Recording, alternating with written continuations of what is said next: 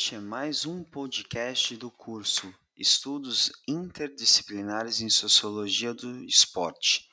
Eu sou o professor Marco Bettini, da Universidade de São Paulo, e hoje vamos trabalhar com o tema o uso político das atividades atléticas. Este podcast foi inspirado no texto A História do Uso Político do Esporte. Os autores foram Sigoli e Dante de Rose. Foi publicado na Revista Brasileira de Ciência e Movimento em 2004. As atividades atléticas no tempo. As atividades atléticas sempre estiveram relacionadas a instituições nas sociedades passadas. Na Grécia Antiga, elas faziam parte da religião e da educação grega. Na época do Império Romano, os jogos públicos foram utilizados para alienar o povo, evitando insurreições populares na chamada política do pão e circo. Na Europa, entre os séculos XVIII e XIX, surgiu o movimento ginástico, que visava melhorar a saúde das pessoas. No entanto, foi utilizado para o treinamento militar, atendendo aos interesses nacionalistas da época. A regulamentação de jogos populares na Inglaterra fez surgir, em meados do século XIX, o esporte moderno. Este, impregnado de valores da Revolução Industrial, foi utilizado pela burguesia industrial para disciplinar os operários.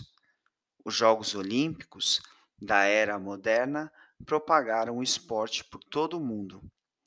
Apesar de esse ter se tornado uma instituição independente, continuou a ser apropriado por estados nacionais e por outras instituições.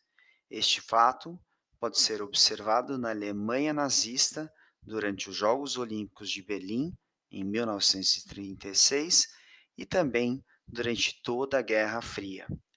Com o desenvolvimento da mídia, o esporte foi englobado pelas estruturas econômicas do mundo capitalista e tornou-se uma mercadoria da indústria cultural.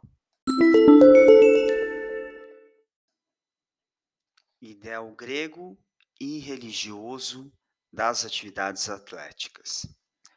As atividades atléticas sempre estiveram relacionadas a instituições nas sociedades passadas. Por exemplo, o ideal grego de formação integral do homem, a paideia, na preparação militar e no seu caráter religioso. A utilização política das atividades atléticas na Grécia Antiga abrangia, além do uso das atividades atléticas para preparação militar, a realização de jogos com o intuito de promover um relacionamento político saudável entre as cidades-estado. O estabelecimento da paz sagrada durante a realização dos Jogos Olímpicos simbolizava o contrato entre os governos das cidades e dava um sentido de identidade entre os povos gregos. Roma e a política do Coliseu. Jogos públicos, configurados em grandes espetáculos realizados nos circos e anfiteatros, são típicos romanos corridas de bigas, luta entre gladiadores, combates com feras e execuções públicas. Política do pão e circo para alienar a população diante das ações antipopulares do imperador. A cultura romana realizava jogos religiosos nos grandes circos e anfiteatros nos dias de festas sagradas e nos feriados esses jogos eram oferecidos pelos governantes romanos ao povo e serviam para aliviar as tensões sociais. A função alienadora dos Jogos Romanos já era aplicada durante a República, quando os jogos simbolizavam a pacificação entre os patrícios, aristocratas, e os plebeus, povo. No entanto, foi na era do Império Romano que os jogos alcançaram o apogeu, tornando-se grandes espetáculos e reunindo milhares de pessoas. A docilização dos corpos e as escolas de ginásticas.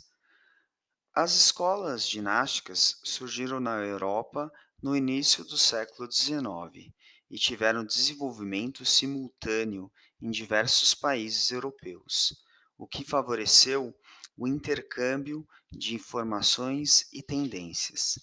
Os objetivos gerais do movimento ginástico europeu estavam voltados ao desenvolvimento pedagógico, higiênico e militar do homem. Tipos de ginásticas: a ginástica civil ou industrial, que tinha por objetivo fortalecer os cidadãos para o cumprimento de suas tarefas e trabalhos. A ginástica militar, utilizada na preparação dos contingentes do exército. A ginástica médica de cunho higienista, atendendo às necessidades da saúde da população.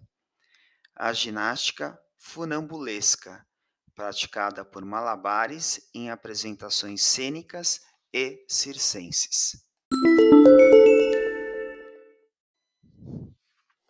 A origem do esporte moderno.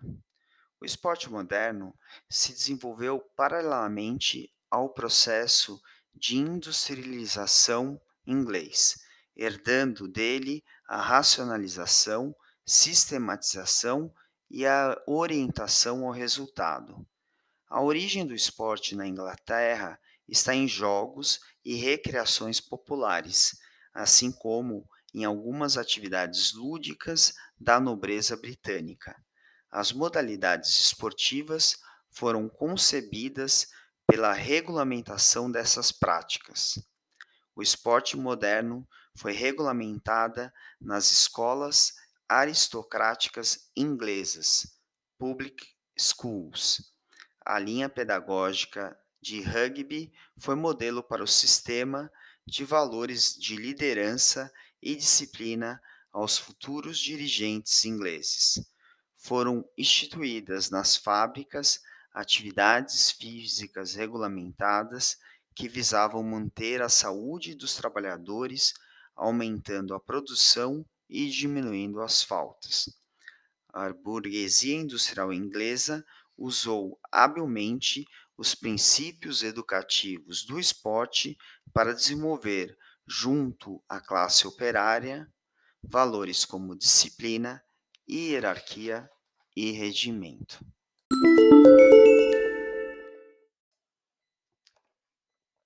Ideais olímpicos e a busca de um modelo. Pierre de Coubertin, ou Barão de Coubertin, queria construir um novo movimento esportivo, aliando os ideais de esporte ingleses, somado às escavações na Grécia, que revelaram a educação helenística denominada paideia, e essa educação visava, sobretudo em Atenas, a formação global do homem, aliando conhecimento de filosofia, de gramática e música, além da prática de exercícios ginásticos e atividades atléticas, esses valores foram fundamentais para a criação dos Jogos Olímpicos modernos. Os Jogos Olímpicos modernos foram responsáveis por uma grande propagação do esporte pelo mundo. Além disso, a participação nos Jogos agregou sentimento de representação nacional e muitos países utilizaram este valor para angariar prestígio político internacional. As ideias de Coubertin foram utilizadas para objetivos outros àqueles previstos pela, da sua Carta Olímpica. Os estados passaram a usufruir os valores do esporte em benefício próprio na disputa de prestígio internacional para seus respectivos regimes políticos. Desde então, os Jogos Olímpicos não representam apenas a confraternização entre os povos ou a busca de um melhor desenvolvimento humano, mas também a disputa de interesses políticos e econômicos de estados e corporações.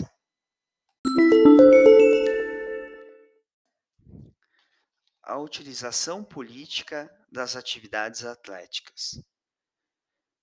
As atividades atléticas possuem regras de fácil compreensão, sendo utilizado como elemento de comunicação de massa portadora de uma linguagem simples. O Estado, por meio desta linguagem, utilize, utiliza o elemento de tensão emocional do esporte para veicular os seus objetivos e ideologias.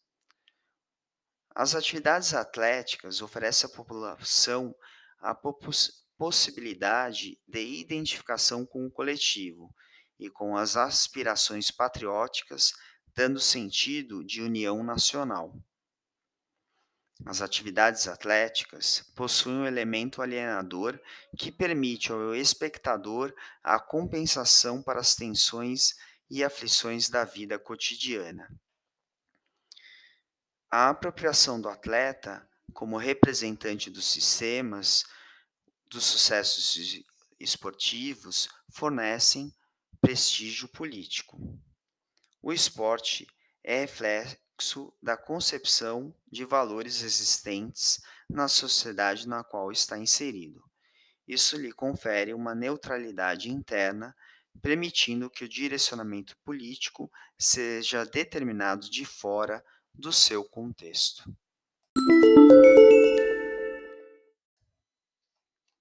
Considerações finais.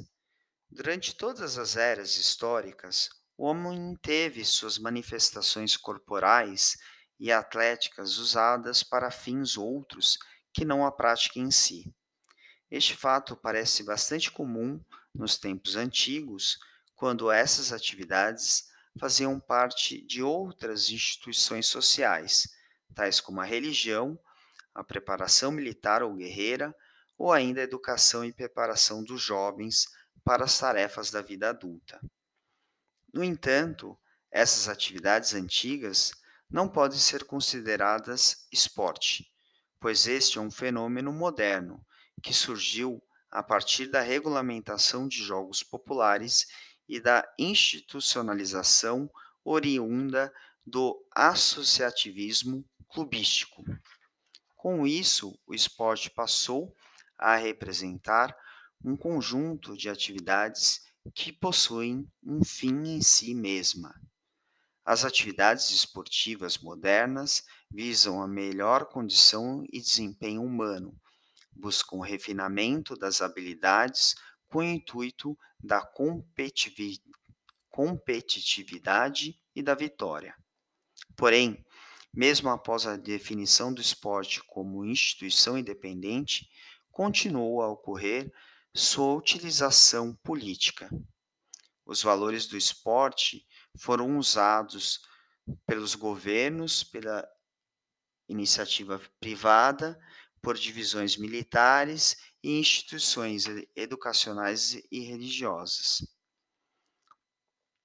O fenômeno que tinha a finalidade de alimentar as práticas corporais foi apropriado por outras instituições pela sua fácil instrumentalização. A instrumentalização do esporte seguiu tendência paralela da história da sociedade mundial.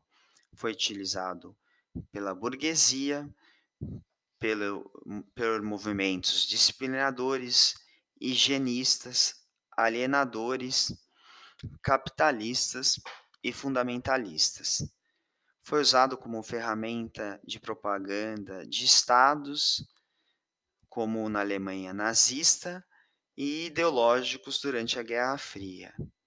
Finalmente, hoje foi incorporado ao mercado mundial, seguindo as tendências da globalização.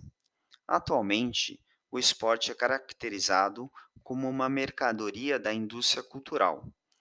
O acesso à sua prática e seu consumo está baseado nas leis do mercado, e os grandes eventos esportivos são vitrines deste produto, divulgados amplamente na mídia que constrói os heróis do esporte que alimentarão este mercado. Antes de finalizar esse podcast, gostaria de indicar duas leituras. A primeira é de Simpson e Jennings, intitulada O Senhor dos Anéis: Poder, Dinheiro e Drogas nas Olimpíadas Modernas, publicada pela Bestseller em 1992. O segundo livro é de Godoy, intitulado Os Jogos Olímpicos na Grécia Antiga, publicado pela Nova Alexandria de 1996. Boa leitura.